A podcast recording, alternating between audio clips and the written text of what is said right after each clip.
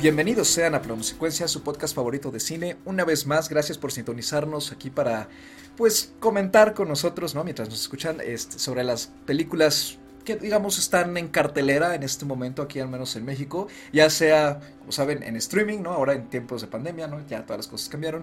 O en, el cine tal cual, ¿no? De nuevo, gracias. Eh, pues, vamos de una vez ya a entrar al grano con el capítulo que nos toca en la película que nos toca en esta ocasión y vamos a primero a presentar el panel, que pues es el panel regular, ¿no? Está con nosotros Anita Skarsga. ¿Cómo estás, Ana? Hola, muy bien, aunque muy enojada por la película de la que vamos a hablar hoy, pero todo bien, todo bien. Y también está la voz de Andy Saucedo. ¿Cómo estás, Andrea? Hola, ¿qué tal? Pues aquí muy contenta. En, en, o sea, ya saben que siempre llego de buenas, ¿no? Pero también es bueno saborear, ¿no? E, e, lo amargo de, de la crítica que, o de los comentarios que vamos a, a soltar el día de hoy e, en, esta, en esta emisión, ¿no? Porque también pues, hay que saberse divertir con, con, con, lo malo. Exactamente. Muy bien dicho, Andy. Muy, muy bien dicho. Mi, mi nombre es Carlos Ochoa, de nuevo, gracias por sintonizarnos. Y la película que nos toca comentar en esta ocasión es nada más y nada menos que Cruella. Esta comedia de 2021 de Disney que es un live action, ¿no? Como ahorita estamos, ya saben, en la en, esta moda ¿no? de los live action de versiones de películas animadas, de los clásicos animados, pues le tocó el turno a los 101 Dálmatas con esta especie de precuela sobre el origen de Cruella de Vil. Está dirigida por Craig Gillespie, que es, eh, lo recordarán por haber dirigido a Itonia hace unos 3-4 añitos, y el guion es de Dana Fox y Tony McNamara. Tony McNamara es una de las mentes detrás de La Favorita, este, dirigida por Yorgos Lantimos, en la que también trabajó Emma Stone. Y lo cual es un poquito decepcionante. Ya creo que comentamos ahorita por qué. Y la historia además está eh, hecha por ideas de Aline Brush McKenna, Kelly Marcel y Steve Sissis. Y el reparto incluye a Emma Thompson en el papel estelar como Cruella de Vil, o Estella, que es como Estella Miller, que es como digamos su verdadera identidad. Joel Fry, Paul Walter Hauser, Emily Beecham, Kirby Howell Baptiste y Mark Strong en un papel algo extraño que bien podría no estar en la película. Pero bueno. Y rápidamente, la sinopsis es que en la década de los 70, eh, una diseñadora con mucho potencial, un pasado algo trágico eh, y un carácter muy, muy volátil, eh, decide convertirse en la, mejor diseñadora de una, de una casa de modas dirigida por la baronesa von Hellman y tratar de superarla y hacerse pues, un nombre y una fama por sí misma, pero va descubriendo una serie de cosas que la hacen no solo revaluar su pasado, sino que además van, eh, digamos, la van desquiciando al grado de trastocar su personalidad y convertirse en la villana mataperros favorita de todos que conduce como el demonio y vive en Hellhole. Y bueno, después de esa intro, eh, Andy, ¿qué te parece si tú inicias? ¿Qué, ¿Qué, te pareció a ti la peli? Abre, abre tú. ¿Qué te gustó?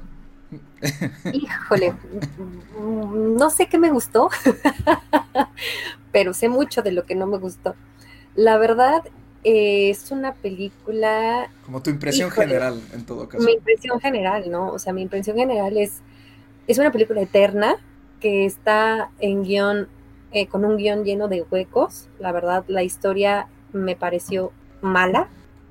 Dos malas de Malolandia que no tienen mucho sentido y creo que se va por muchos, muchas salidas fáciles en, este caso. Se queda como en, cierta promesa ¿no? de estos eh, ahora live actions que se hacen sobre las villanas de, Disney, que, se están poniendo de moda, en donde se ve que le metieron presupuesto, se ve que trajeron pues ¿no? a las emas, que, además pues ya tienen... Eh, pues mm, no quiero decir cierta reputación, pero sí cierto estatus, ¿no?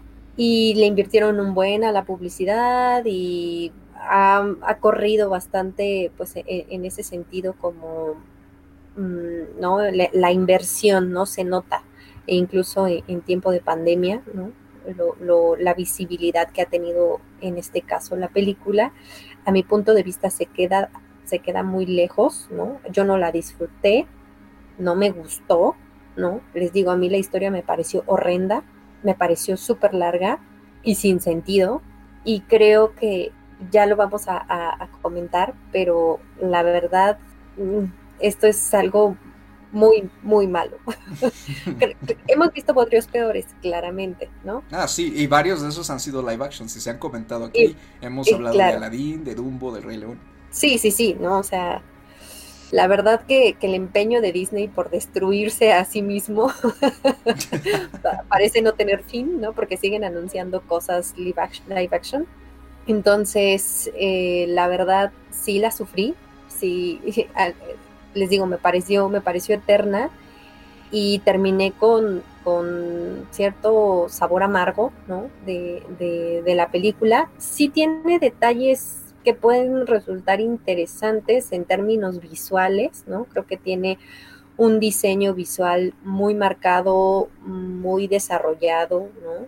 Eh, en términos de, vestuario, diseño de producción, paleta de colores, o sea, ¿no? En, lo que definen ¿no? a los personajes, sí tienen como, como ese diseño muy, muy entallado del personaje de, de Emma Stone en estas dos eh, personalidades que tiene, ¿no? Y el, el, de, el de la baronesa también está súper detallado, tanto de forma eh, de cómo viste, de cómo actúa, de cómo habla, o sea, todo e, en ese sentido la película sí, sí está cuidado, ¿no? Pero en términos de, de lo que tendría que, pues, ser lo atractivo, ¿no? O sea, la historia, ¿no? Los personajes o el personaje central, se queda muy lejos y la verdad, a mi punto de vista, hasta, hasta es este, no quiero decir un insulto, ¿no? Porque tampoco, pero sí, sí es muy contradictorio, ¿no? A, lo que pues a lo que vemos en 101 Dálmatas, ¿no? O sea, creo que la película no sabe, no sabe en realidad qué hacer con el personaje principal, con Cruella, y presenta una Cruella que no tiene nada que ver con ese personaje de, de, 101 Dálmatas y si el objetivo era hacer una Cruella distinta, darle unos motivos distintos, ¿no? Presentar a lo mejor un antihéroe, una antiheroína o una, el origen de una villana o por qué se vuelve villana, o sea, darle un porqué al personaje, creo que, que al final no saben qué hacer con él y se nota, y se nota en la historia y se nota en lo larga que es porque se la pasa dando vueltas en sí misma, ¿no? Entonces, pues no es una película que a mí me haya gustado, entiendo, ¿no? Que en este sentido está como muy dividido, ¿no? Porque al final hay gente que va y se entretiene, la ve, le gusta el aspecto visual, el aspecto de la moda o, ¿no? Ciertas escenas de acción o de, risa, yo qué sé, porque no, no me pasó a mí, pero eh, la verdad si las personas, si, si, se sientan a analizarlo, ¿no? A, pensar qué es lo que vieron, la verdad sí, sí tendría que sopesar mucho eh, en la parte de, la historia. Mira, yo por, por mi parte también, o sea, puedo empezar por las cosas que sí me gustaron, que son muy pocas. puedo empezar por el diseño de vestuario, que sí me parece que está muy bien hecho, está bastante adecuado a la época. El aspecto también de la, del diseño de producción también me gustó bastante. Y el soundtrack. El soundtrack que además yo ni siquiera lo consideraría como algo que, que hizo bien la producción a cargo de esta película, sino que, vaya, o sea, es un es una playlist setentera X, una playlist setentera cualquiera que escuchamos en Radio Universal todos los días, ¿no? Que son buenas canciones, es buena música, sí, eso se sabe, son canciones que todos conocemos. Entonces, pues tampoco es como que hayan elegido, ¿no? Su, soundtrack tan cuidadosamente, ¿no? Está, está padre por lo que es, pero no por el trabajo que, que haya requerido recopilarlo y meterlo en la película.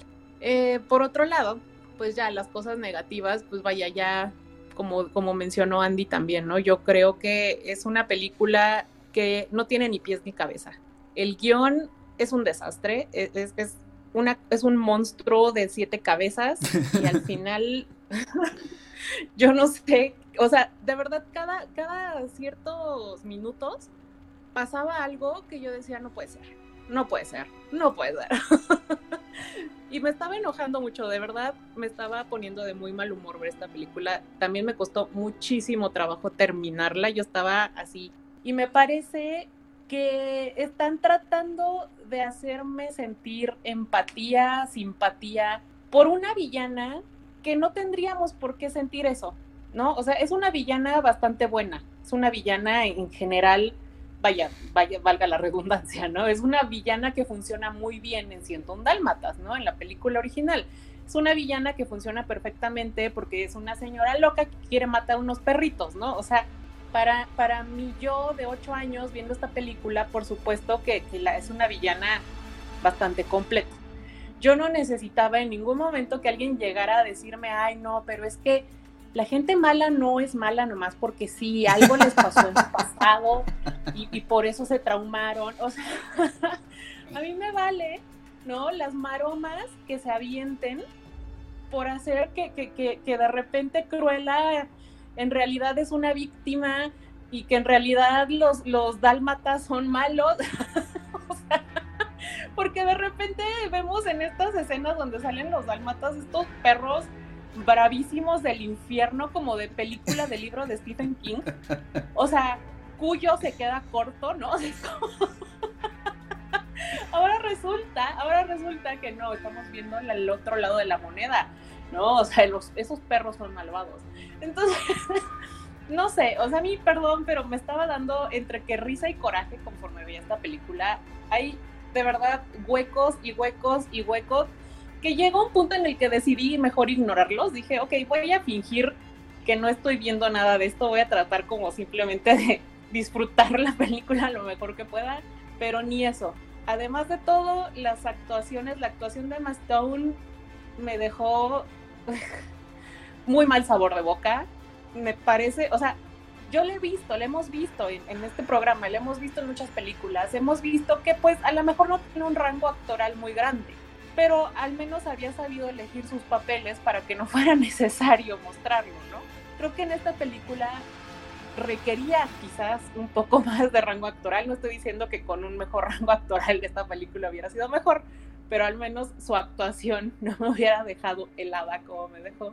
Eh, vaya, si estás, estás personificando a una mujer que supuestamente tiene problemas mentales, que supuestamente tiene eh, trastorno eh, de personalidad múltiple, una cosa parecida, y, o sea, actúas exactamente de la misma manera de una forma y de otra, entonces, no sé, ¿no? Además de que obviamente hay ya un hueco enorme para mí en la lógica de que Stella se puede convertir en Cruella como a voluntad. O sea, de repente dice, ay, hoy quiero ser Cruella. Uh, ok.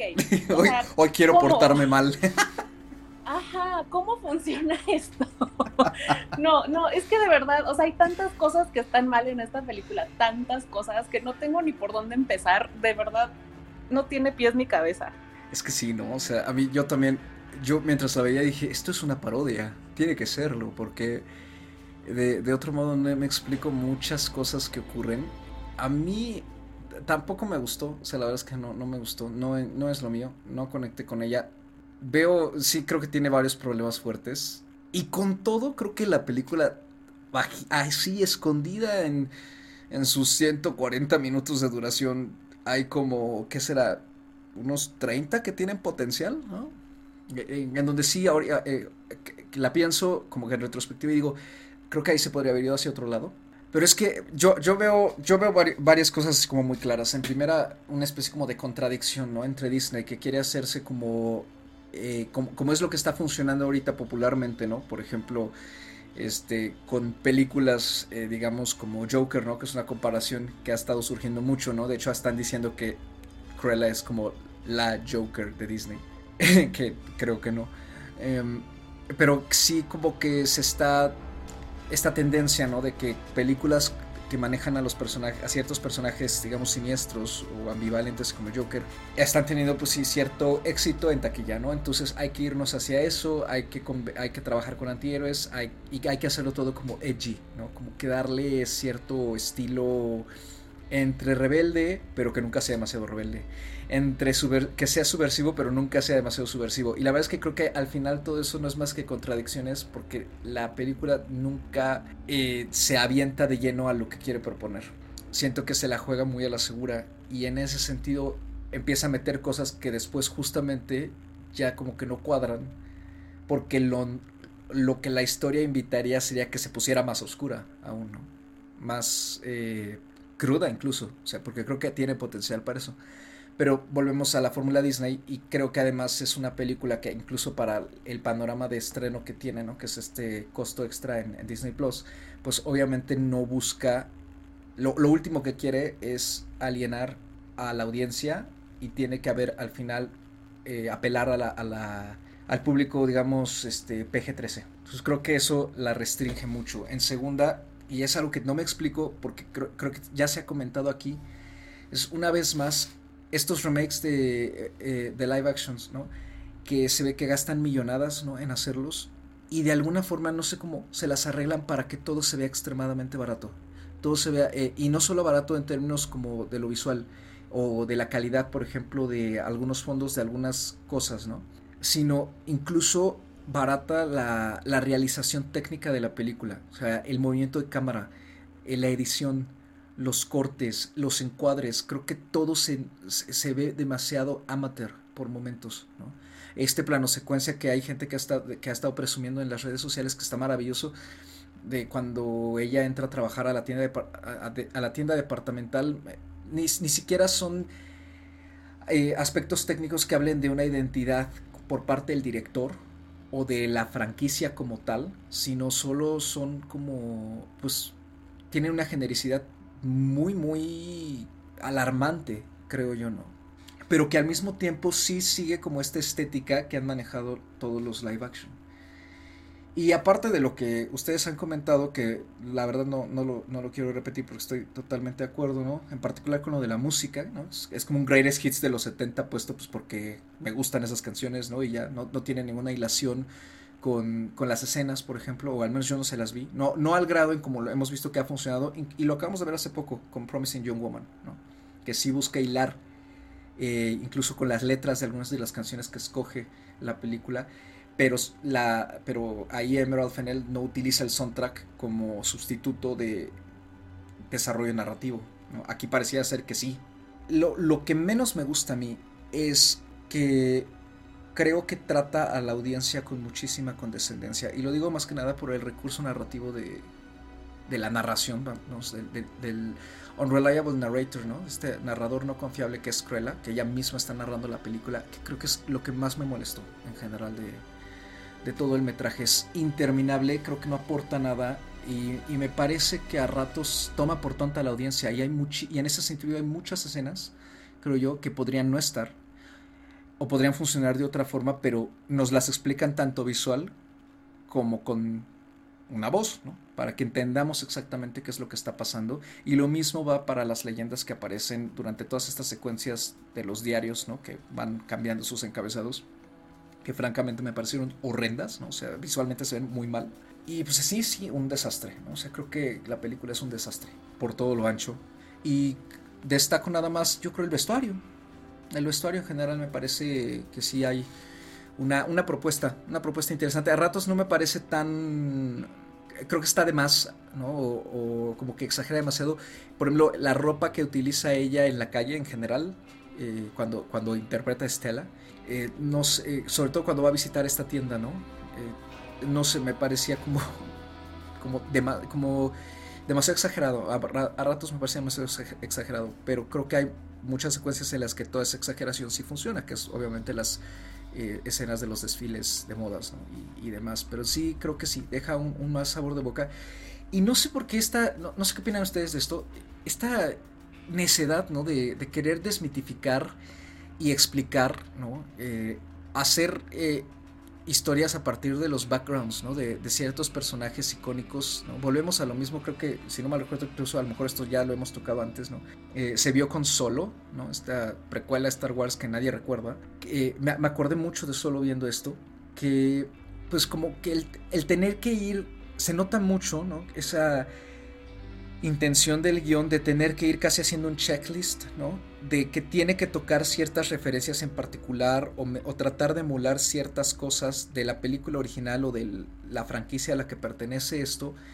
Porque si no, pues no, o sea, porque como esto está atado a eso, pues a fuerzas tiene, tiene que, que funcionar de esa manera. Y son cosas que para mí están tan metidas con calzador que no hacen más que entorpecer la película en lugar como de separarla un poco más y que de todas forma y que de alguna forma la película consiguiera, digamos, florecer por sí misma, ¿no? Entonces esta necesidad de, de, tener que explicar cosas, ¿no? Y de que veamos los orígenes, ¿no? Y los traumas de ciertos personajes, a ratos me parece que no hacen al final más que reducir todo eso y convertir al personaje, eh, quitarle todo su poder y no sé, o sea, lo, lo como, casi casi como que lo destruye, porque creo que en realidad esto no es una subversión. Subversión sería si Disney se pusiera a leer, por ejemplo, a Angela Carter, que creo que es una de las autoras que mejor han subvertido los cuentos de hadas, y realmente hiciera un trabajo en el que no le importaran muchas cosas de estas, pero al final sí le importa porque dinero, audiencia y este y pues nuestro propio universo, ¿no? Que tenemos que seguir trabajando. Entonces, eh, no sé, mal sabor de boca en general. Y sabes qué, creo que podríamos y ya lo, ya lo empezaron a mencionar ustedes, enfocarnos en el desastre, ¿no? Que es verdaderamente la historia, lo incongruente que es en sí misma y lo mal que están llevados los personajes, ¿no? O sea, como mencionan, a mí me causó muchísimo conflicto eh, desde el minuto uno, ¿no? Que te presentan al personaje, que te ponen a esta niña, ¿no? Que además, como tú dices, Carlos, ¿no? Lo está narrando la misma, la misma persona entre que soy mala porque nací mala o soy mala porque soy bipolar. Mm, no entiendo, o sea, ese tipo de, justificaciones del personaje, ¿no? Porque al inicio, ¿no? Cuando es niña te dice que ella es rebelde, que es diferente, que, hay cierta maldad y que su mamá la quiere controlar, ¿no? Que, quiere que, sea una niña buena. Y entonces ella tiene que vivir bajo, bajo esa premisa, ah, porque además, ¿no? La o sea, a mí me, me, causó mucho shock que de repente llega una fuente y se siente y dice, ay, maté a mi mamá. O sea, como, como que matar a su mamá pues ya la maté, ¿no? O sea, juegan como con ciertos elementos que, que se, se, ven falsos, ¿no? Se ven mal, mal, mal hechos, mal puestos, ¿no? Queriéndole dar eh, cierto tono o, cierta profundidad o cierta historia al personaje. Y después esta persona crece como oprimida, según esto. Y cuando ella puede ya, este, pues ya es otra persona, ¿no? Ya, ya es eh, Cruella, ya no es este, la que era antes, ahora ya es Cruella y entonces juega con esta doble personalidad, ¿no? Estela y, Cruella en, en, este mundo de la moda que es su sueño, ¿no? Pero que, que para, para triunfar tiene que volverse Cruella, ¿no? O sea, tiene que ser mala, porque pues las personas que están en la moda de una u otra forma la premisa es que son malas, ¿no? O sea, este empoderamiento femenino viene de la maldad, ¿sabes? O sea, porque eh, el que la baronesa le diga que, que, tiene que estar primero ella, luego ella y hasta el último ella y pisar todo lo, lo que se interponga en su camino para ser una mujer fuerte y exitosa y, y rica y con, y con talento, ¿no? Además tiene que haber cierto rasgo de esa maldad y entonces ahí viene una justificación de Cruella que además es una doble personalidad, ¿no? Es como el famoso Jekyll y Mr. Hyde, ¿no? En donde el aprendiz tiene que ser sumisa y, buena y bajo un elemento o una premisa de venganza, ¿no? De cierta venganza y, de cierta obtención, o sea, de, llegar a ciertos objetivos, ¿no? De, triunfo y de asumir un papel más importante, pues te sacas a, a la mala personalidad, ¿no? Sacas a esa mala, que, en teoría naciste, pero que tuviste que ocultar. O sea, no sé, todo ese tipo de, situaciones y de giros que le fueron dando a la película como para justificar el personaje de Cruella, me parecieron muy contradictorios, me parecieron que le juegan en contra incluso al discurso en sí, y como dices, Carlos, ¿no? O sea, al final, pues esto de ser subversivos, pues sabemos que con Disney no va, ¿no? O sea, no lo van a hacer, no, no nos van a mostrar a ese personaje de 101 dálmatas que es una mujer que mata perritos porque quiere hacer un abrigo con esos perritos o porque le gusta tener la piel de esos perritos, ¿no? Aquí se quieren ir como a la versión light, a la versión de, la maldad, de la venganza, de la doble personalidad, del éxito, eh, bla, bla, bla, la moda. Y, y, la verdad, pues tampoco, o sea, como dice Ana, yo no necesitaba ver esta historia, la verdad. O sea, si esto es lo que me iban a mostrar. Ah, porque además le meten el, la pizca, ¿no? O sea, el ingrediente extra de que perteneció o creció con una, con, una banda de delincuentes. O sea, es que siento que todo está tan metido a propósito como de, ¿se acuerdan de un Dálmatas? Ah, pues hay que poner unos dálmatas. ¿Se acuerdan que, tenía algo que ver con la moda? Ah, pues hay que meterlo de la moda. Ah, ¿se acuerdan que tenía a dos, o sea, a dos, este... Con pinches. Mm, con pinches. Ah, pues aquí te das cuenta que esos mm, famosos compinches, ah, pues que la recogieron de la calle y después ella los maltrata, ¿no? O sea, es como, ok, es, que, ¿sabes qué? Cuando lo empiezas a plantear así, es, aún más ridículo. Exacto. Todo, todo en la película se empieza a tornar súper ridículo, súper inverosímil. Eh, la historia de la baronesa, cómo la desarrollan, una mala de Malolandia, pues, o sea, la baronesa sí es mala de Malolandia, y que además tiene a un asistente, ¿no? Que, en la oscuridad y en la sombra sabe todo y actúa a las espaldas de la baronesa, pues, y de repente ya no es malo él, ¿no? Porque al, inicio parece malo, pero no, es bueno. O sea, aparentemente a él lo único que le importa es el legado, ¿no? De, del varón. Entonces es como, ¿qué? O sea, todos los, los personajes parecen de chiste, ¿no? porque son muy contradictorios entre sí, se nota que están metidos de, ah, te acuerdas, o sea, les digo, ¿te acuerdas de la película? Ah, tenemos que meter esto. Ah, ¿te acuerdas de que en la película de un Dálmatas había esto? Ah, pues ahí lo tenemos que meter. O sea, la verdad es que sí se torna muy ridículo en ese sentido. Hasta Roger los metieron y bien podría no estar. Claro, o sea, como para qué, ¿sabes? Como por qué, o sea, Mm, no, no tiene sentido. Es que sabes Eso es lo que más me molestó. Yo creo que ahí entra mucho esto de eh, la capitalización que, está, que hace Disney, ¿no? De la nostalgia y de todos los elementos nostálgicos, que es como, por ejemplo, lo, lo, vimos también, ¿sabes? Con qué? Con la secuela de Animales Fantásticos, ¿no?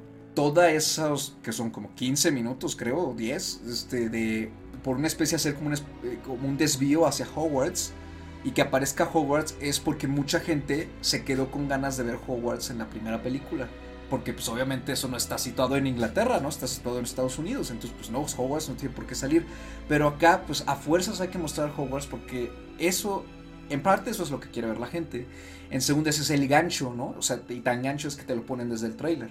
Y finalmente sí es como sembrar esa semilla, ¿no? De curiosidad de cómo es que todas esas cositas, esos elementos que tú ya conoces de la historia original, van a aparecer acá, ¿no?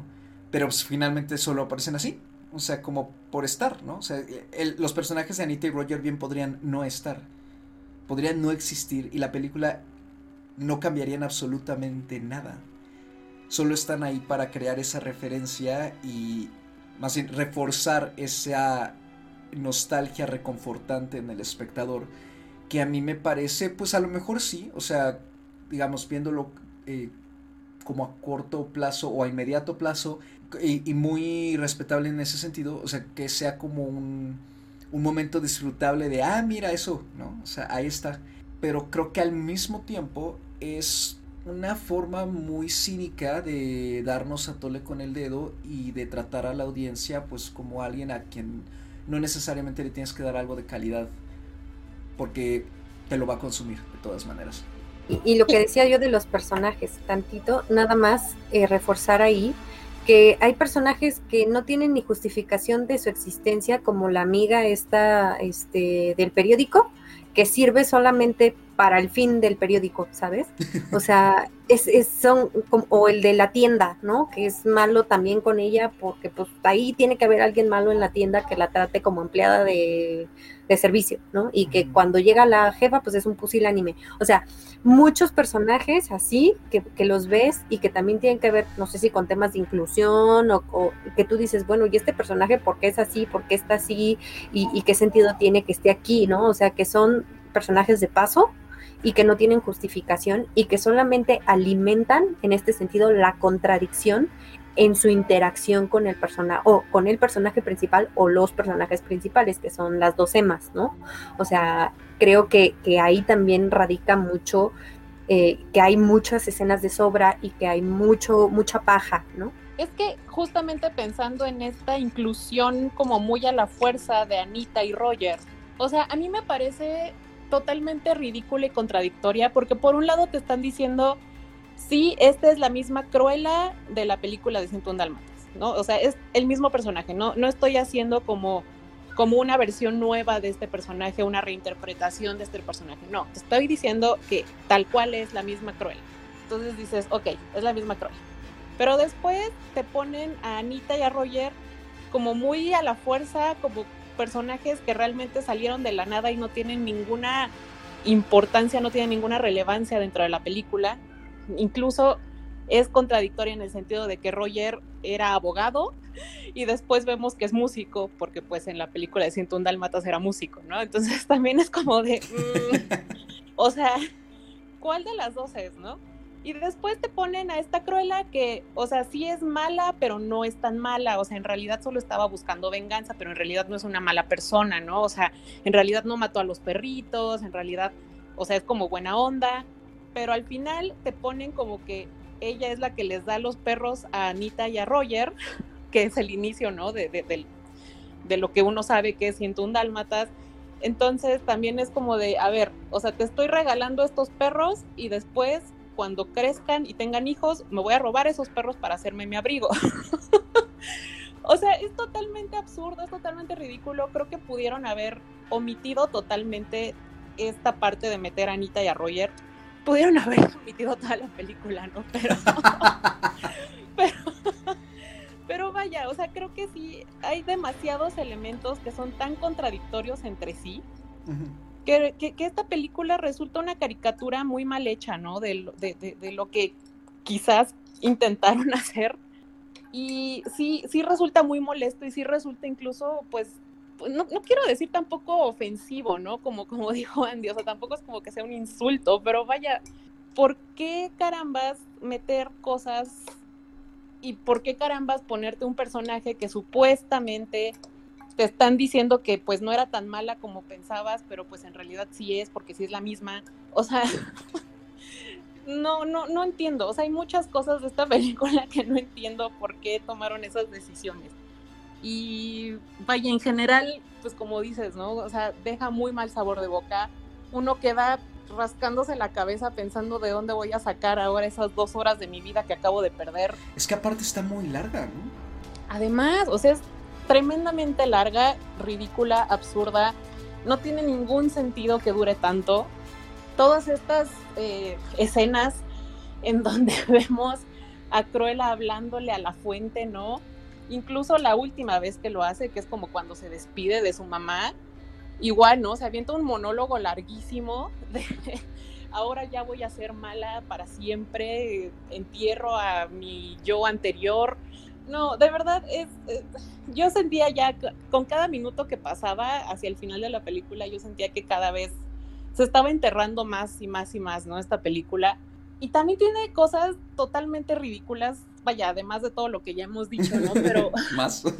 más todavía, ¿no? O sea, la, escena esta donde la avientan del, del barranco y de repente así de la falda se saca un, un paracaídas y...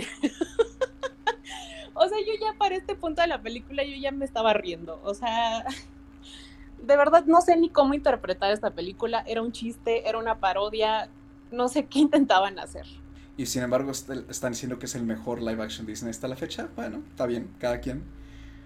Eh, yo, sabes que también muchas de estas escenas que requieren con muchos efectos especiales o más movimiento, pareciera ser que, ¿dónde está el dinero que se invirtió aquí?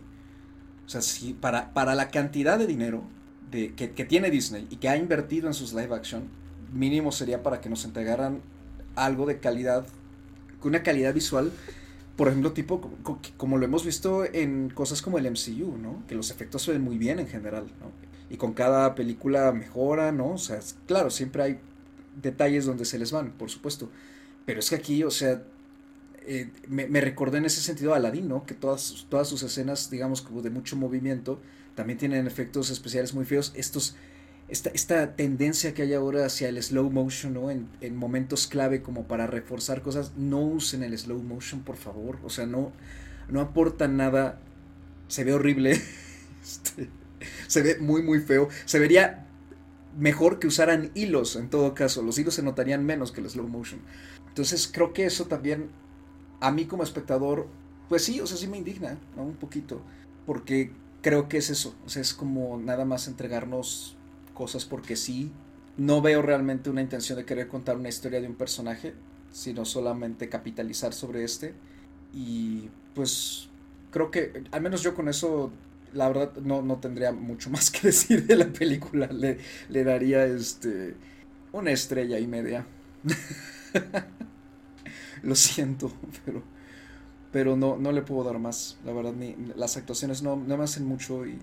Ah, y creo que también no hemos comentado brevemente algo que está como clarísimo, ¿no? Que la película quiere como presumir mucho de ciertas influencias de otras películas recientes o que están muy grabadas en el colectivo popular pero al final no queda más como una que como una parodia o una sombra muy muy pequeña o una versión muy pálida de ellas, ¿no? Y creo que en particular quiere imitar mucho a toda esta dinámica de personajes que vimos en El Diablo Viste el Amor.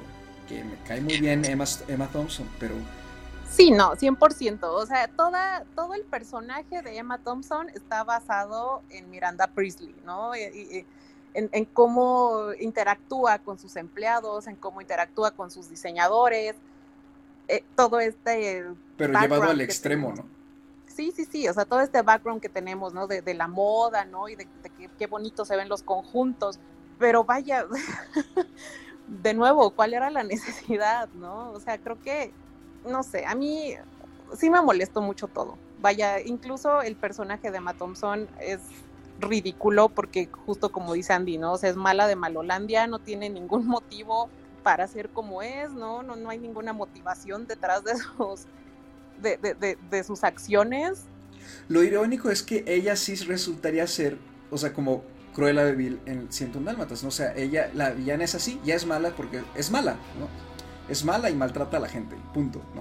Sí, exactamente. Pero entonces eso significaría que a lo mejor, siguiendo la línea de esta película, también la boronesa seguramente tiene un trauma infantil que podría ser desarrollado en una película. La precuela de la precuela. Ándale. Pues mira, para cómo es Disney no me sorprendería, ¿eh?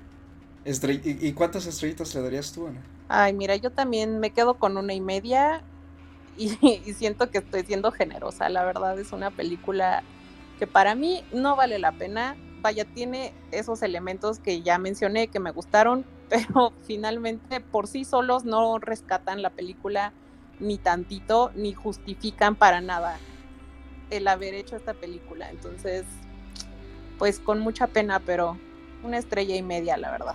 Fíjate, todavía me vi bien buena onda. Le había puesto dos y media. La voy a poner en dos, ¿no? Porque, bueno, eh, Diosito. Diosito los ayuda. o, o, lo que sea que ande por ahí. En este caso les voy a poner este dos estrellas. Eh, no es algo que yo recomiende pero pues claramente al ser Disney mucha gente pues la está viendo o me han preguntado si, si la ven, pues ahí es cada quien la consideración, eh, porque pues al final, así como nosotros pues hemos estado hablando de, de estos live action y pues la verdad no los hemos tratado nada bien, la verdad es que sí me he encontrado gente que les encanta, que los adora, que los ama, ¿no? Y pues está bien, o sea, es, ahí es, es cuestión de, de, gustos, ¿no? Pero la verdad, pues, volvemos a insistir, nadie los pidió, este, son innecesarios y para, para este sentido, la verdad es que juegan en contra, ¿no? O sea, de cierta forma gastan la historia y dañan las versiones originales de, de donde surgen, ¿no? De donde surge la idea. Entonces, eh, la verdad, pues ahí ya ni mencionar el final, porque el final además, como ahorita ya dijo por ahí Ana algo, este, es horrendo y, visualmente, como dice Carlos, con los efectos especiales se ve mal. Entonces, pues ahí, ahí le dejo las dos estrellitas, pero pues la verdad, a ese criterio y a, consideración de quienes quieran eh, regalar esas más de dos horas de, su existir, ¿no? A, Cruella. Vamos, a lo mejor no, nos, eh, no tendrían por qué estos live action respetar las versiones animadas, o sea, si buscan realmente hacer algo distinto, pero creo que, al menos para ahí, para mí, y creo que en general para, se ha, constatado aquí en este programa, o sea, el, dedo en la llaga es ese, ¿no? Que, se quiere intentar hacer algo distinto, pero al final es la misma fórmula la que, a la que se tienen que atener o cierto tipo de cosas, ¿no? Las que no, no permiten que estas historias como que lleguen al potencial que, sí podrían explotar. y aunque no dañan nuestras percepciones de las originales como tal, creo que sí lo, que sí dañan es la manera en que la industria del blockbuster sigue está funcionando ¿no? en este momento y que además de eso creo que sí eh, maltratan bastante eh, a la audiencia en general. Y pues con eso creo que podemos terminar esta breve charla sobre Cruella. Eh, Andy, tienes una recomendación para nosotros en este programa, ¿no? Te, te toca a ti dar la recomendación. Pues sí, eh, la verdad hace poquito llegó a Netflix El infiltrado del clan, ¿no? Esta película de, Spike Lee que hace un par de años fue sonada, ¿no? Y que perdió ante Green Book, desgraciadamente. este eh, es una película que vale la pena ver para, para aquellos que han seguido pues también las películas eh, de Spike Lee y que están interesados en, los temas que, él toca, es, ya, ya se encuentra disponible en, Netflix. La verdad vale la pena. Aquí en este programa, la verdad no la, mm, no la hablamos ¿no? En, su momento porque pues todavía no, no, no llegábamos. Eh, pero, pero sí vale, vale mucho la pena a aquellos que, que estén interesados en el Cucus Clan. Perfecto. Y antes, y de una vez aprovechando que estás este, todavía hablando, eh, dinos dónde te podemos encontrar en redes. Ah, bueno, pues a mí me pueden encontrar en Instagram y en Twitter como arroba Andrea Ahí estamos presentes en, redes, eh, retuiteando y comentando. Ya saben que pues, nos pueden hacer llegar sus comentarios. Y pues muchas gracias por seguirnos escuchando. Si llegaron al final de la emisión, si se enojaron antes, pues ya ni modo. Entonces, eh, pues ahí seguimos. Anita, ¿a ti dónde te podemos encontrar? A mí me pueden encontrar en Twitter y en Instagram como arroba animalceluloide para que me vayan a, reclamar por mi crítica a Cruella, porque yo sé, o sea, mucha gente de del ámbito, ¿no? De incluso de la gente que sigo en Twitter ha estado alabando mucho esta película, entonces yo sé que mucha gente no va a estar de acuerdo, pues ni modo, vayan y díganme que estoy mal, pero demuéstrenme por qué estoy mal. Y a mí me pueden encontrar como arroba Mr. Carlos Choa con un dígito 8, 8 dígito y una A minúscula. Y a este programa, como siempre, lo pueden encontrar en Spotify, iTunes, Google Play, Breaker y Anchor. Ya saben, ahí están todos nuestros episodios. Muchísimas gracias por escucharnos y nos escuchamos en la siguiente emisión. Hasta la próxima.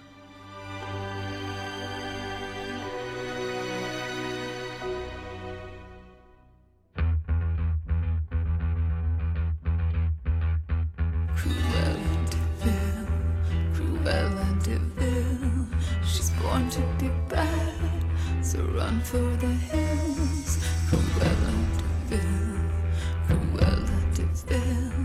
The fear on your face, it gives me a thrill. Who wants to be nice?